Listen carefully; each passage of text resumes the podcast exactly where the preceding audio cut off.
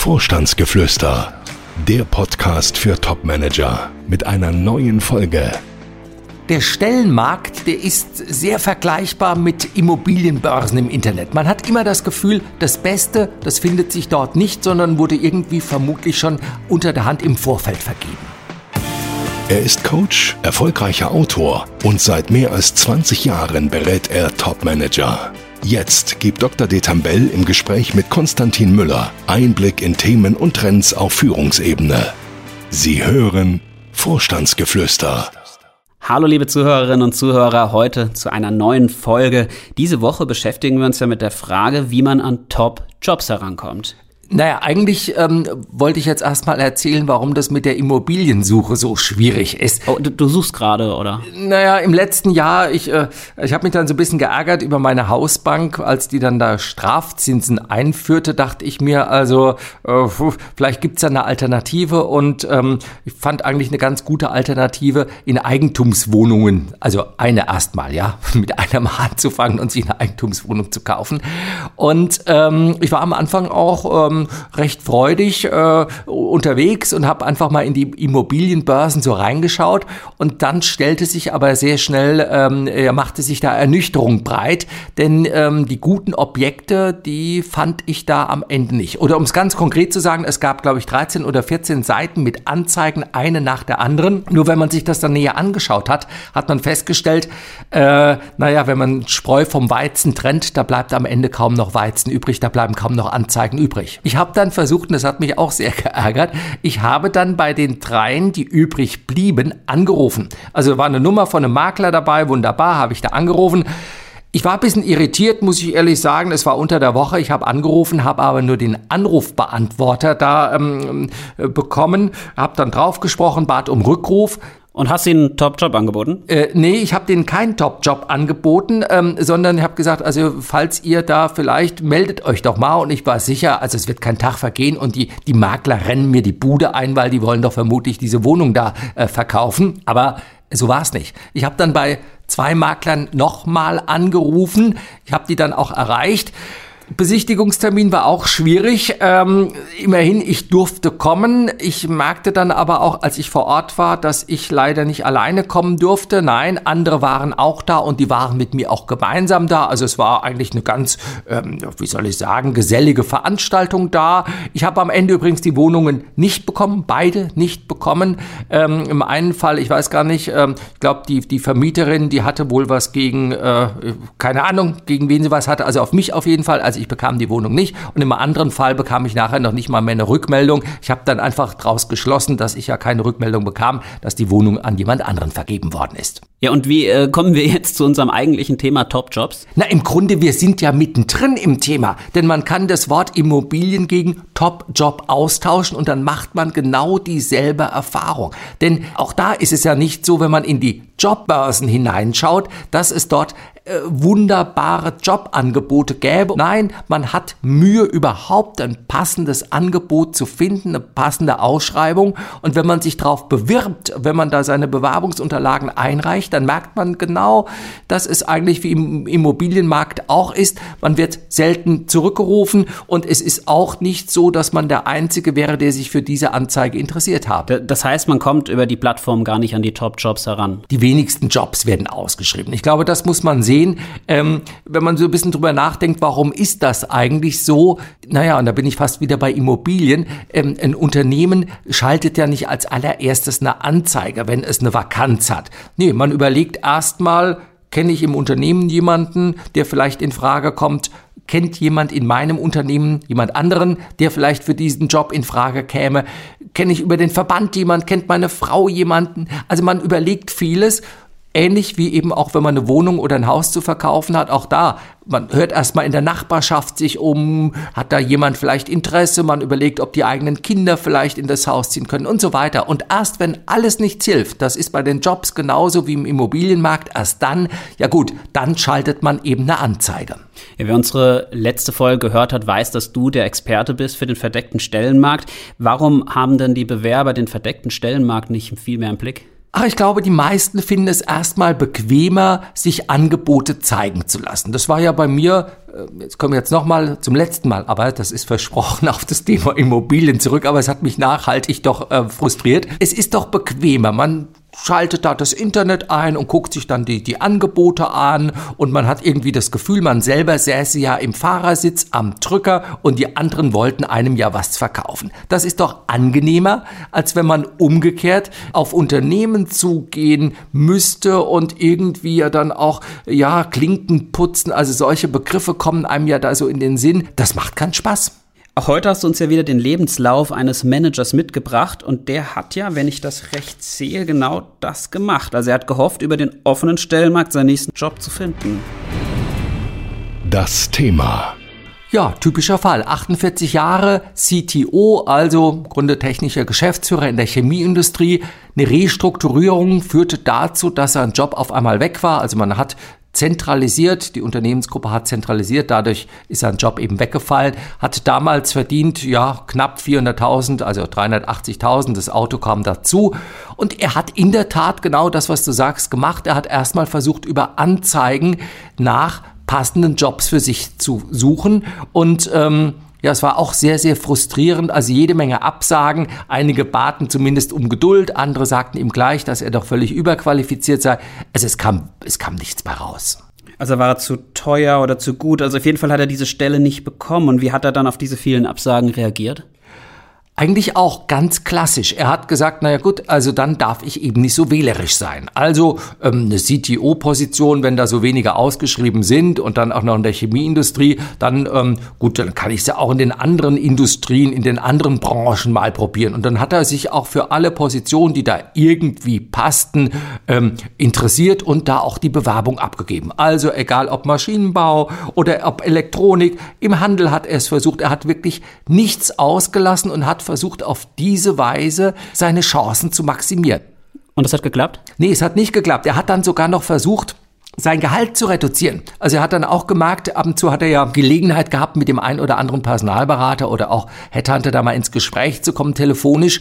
Und die sagten ihm auch, ach, das passt entweder nicht oder äh, sie sind viel zu teuer. Und dann hat er gesagt, gut, also wenn ich denn viel zu teuer bin, ich muss ja nicht unbedingt 380.000 verdienen, äh, komm, also für, für 280 äh, ging es schon auch, da kann man auch ganz gut von überleben, stimmt ja auch. So, und dann hat er gedacht, damit maximiere ich meine Chancen, aber das, das hat auch nicht geklappt. Okay, aber nochmal zurück, also nicht zu Immobilien, sondern zu den Top-Jobs. Warum wären die denn nicht auch ausgeschrieben? Naja, zum einen, es gibt äh, oft den Grund, man sucht jemanden oder möchte jemanden ersetzen, der aber es bitteschön über die Ausschreibung nicht erfahren soll, dass er eigentlich seinen Job schon los ist. Also Beispiel, da hat man jemanden, der ist Niederlassungsleiter und mit dem ist man nicht so recht zufrieden.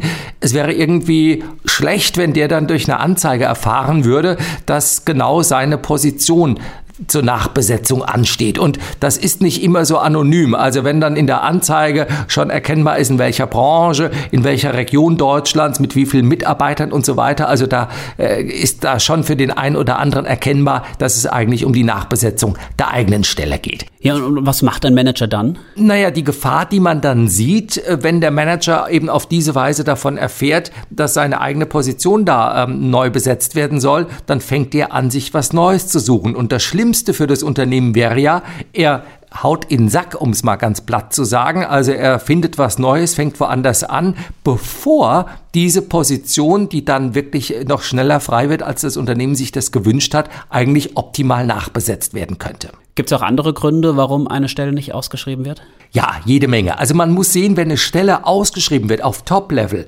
egal ob CTO, CFO, Managing Director und wie sie alle heißen, die Stellen, dann melden sich, und das ist jetzt keine Übertreibung, drei, vier, 500 Bewerber schicken da die Bewerbungsunterlagen ab. Und das macht Arbeit. Also, einige schicken das per E-Mail, dann ist das wunderbar, die kann man dann schnell wegklicken oder das äh, Computersystem klickt das dann schnell weg, wenn da paar Begriffe nicht stimmen. Andere schicken die Unterlagen zum Teil per Post und nicht wenige der Personen, denen man nachher absagt, die rufen dann auch noch an. Und wenn wir uns mal vorstellen, von den 300, 400 ruft nur jeder Zehnte an, das sind 30 Telefonate. Das ist schrecklich. Das möchte kein Unternehmen in dieser Fülle haben. Man hat einfach Sorge, dass man zu viele unqualifizierte Bewerber auf diese Weise kennenlernt, die dann nachher äh, ja einem auch noch die Zeit klauen, weil sie eben nach den Gründen der Absage fragen. Wie kann sich denn ein Manager von anderen abheben? Wie kann er vorstechen? Wie kann er auffallen? Ich glaube, viele Manager glauben, sie müssten auffallen. Sie müssten irgendwie, ach, ich weiß gar nicht, besonders originell da um die Ecke kommen oder ähm, irgendwas ganz Tolles da an sich haben. Ich glaube das überhaupt nicht. Ich glaube, das Wichtigste ist, der Manager muss optimal zur Position passen. Und wenn man selber mal überlegt, es ginge darum, die eigene Position nachzubesetzen. Man hat ruckzuck 20, 30 Kriterien im Blick, wie der ideale Nachfolger sein sollte. Also Branchen, Hintergrund, Ressortzuschnitt, Mitarbeiterverantwortung, Budgetverantwortung, ähm, wenn es um Finanzen geht, IFRS, HGB, USGAP, vielleicht hat er auch noch die IT in der Verantwortung, dann sind wir, äh, weil man noch einen eigenen einen AS400 im Keller stehen hat, wäre auch nicht schlecht, wenn er mit dem auch klar käme und so weiter und so weiter. Unzählige Kriterien. So, und ich glaube, das Wichtigste ist erstmal, um deine Frage da ganz klar zu beantworten, Passung.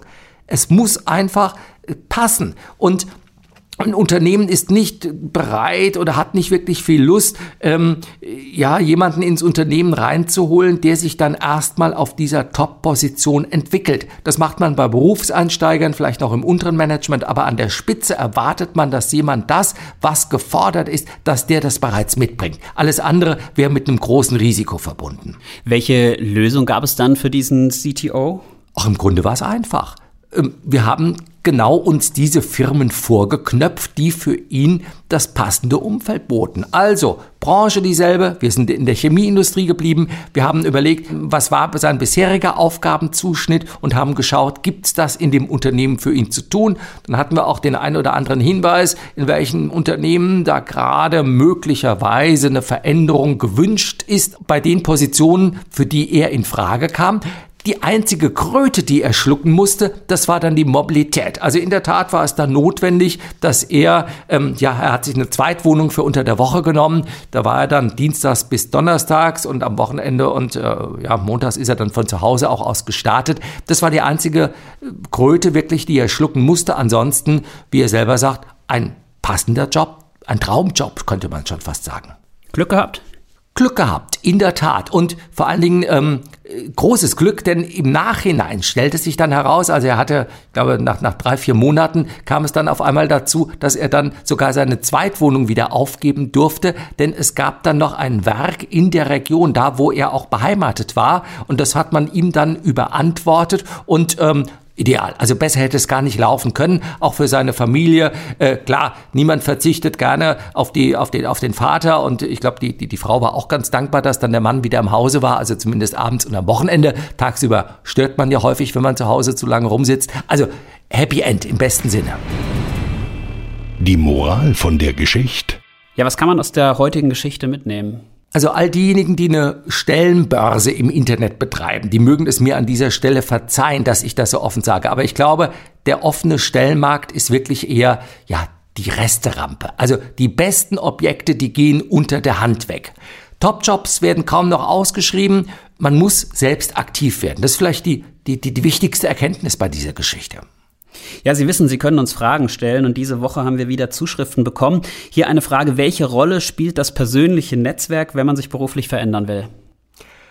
Ich glaube, man sollte alle informieren, dass man in der beruflichen Veränderungsphase ist. Aber man sollte gleichzeitig nicht darauf hoffen, dass sich aus diesem persönlichen Netzwerk was ergibt. Denn die Wahrscheinlichkeit ist wirklich zu gering. Man kann ja mal selber überlegen, wie viele Personen kenne ich, wie viele von denen hätten einen für mich passenden Job zu vergeben oder wie viele dieser Personen kennen jemanden, der einen solchen Job für mich zu vergeben hat. Und wenn man da so ein bisschen hin und her rechnet, merkt man, äh, die Chancen sind relativ gering.